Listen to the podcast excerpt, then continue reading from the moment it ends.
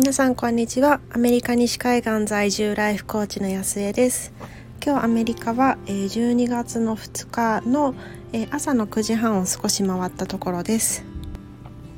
我が家は、えー、アメリカはもう明日から子どもたちは学校が始まるんですけれどもなので1月3日ですね。本当に早いなと思うんですけれども今日はたまたまそのニューイヤーデーが、えっと、日曜日だったので代休ということでお休みなだけでで明日からサクッと始まります。ただですね、えっと、この2週間の冬休みの間に私たちこう夜結構遅くまで、まあ、子供たちにしては結構遅くまでムービーナイトをしていてで夜遅くに寝て朝寝坊するっていうもう典型的なダメダメパターンが染みついてしまっていて今日はもう結局子どもたちが起きてきたのが、え、7時50分なんですね。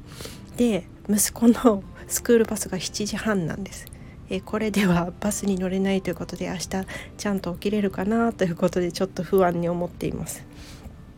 今日はこのあの我が家の状況に絡めて習慣化についてこれ今日から何回かシリーズでお届けしていきたいなと思います。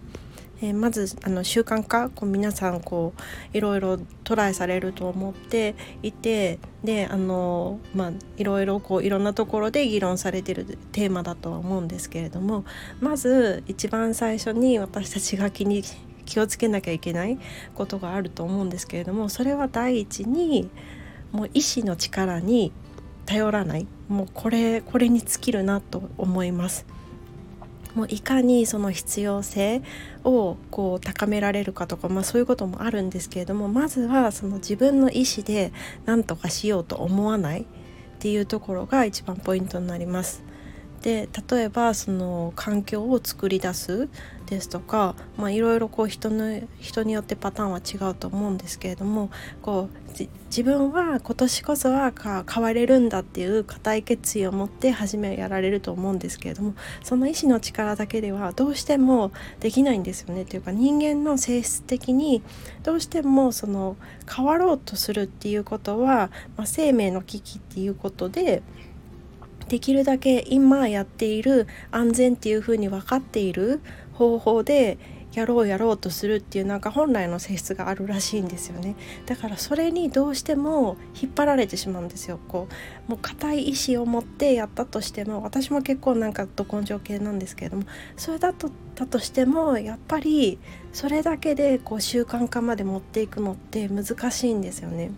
だからもう第一にその意志の力だけではその何て言うんでしょう別にあの私たちがものすごく平ら特別ものすごく平らだとかそういうことではなくってもうそもそも人間としてそういう仕組みなんだっていうふうにちょっとそこは諦めていただいて意志の力以外のところでどういうふうにやっていけるかっていうことを考えていただく、まあ、そこがま第一になるかなと思います。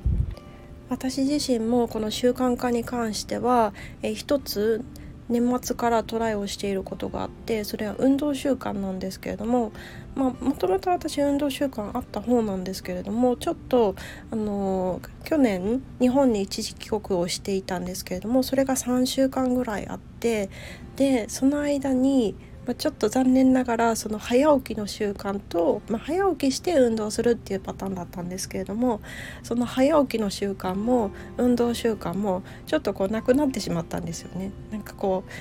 う、うん、悔しいなと思うのがこう習慣化するのってすごくこう自分的にはすごく努力してでやっとなんかそれをやんなきゃ気持ち悪いぐらいになってあ習慣になったなっていう風にこう習慣化するまでにはすごく時間がかかるで特にその何て言うんでしょうこうちょっとしたことだったら軽い負荷のものだったらそんなに習慣化って、まあ、例えばなんか3週間ぐらいでできるとか言われてるじゃないですか。でも本当に自分にとってはもう大きな結構ステップですとかなんかこう運動習慣とかってあの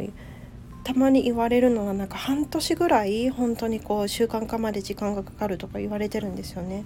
でもなんかそれが何て言うんでしょうこう習慣がなくなっちゃうその溶けてなくなっちゃって本当に一瞬だなってもなんか本当に悔しくてしょうがないんですけどなんとかこう運動の習慣化今のところ3週間続いていて、まあ、それで考えているものとかこう工夫したところとかそういうとこも絡めて次回からあのお伝えできればなというふうに思っています。で最後になりますけれども昨日の自分史上最高の1年を過ごした先にあるものという放送に関してコメントくださったエミリー・タノットリーダーさんありがとうございました。でこれ私昨日自分でやったところ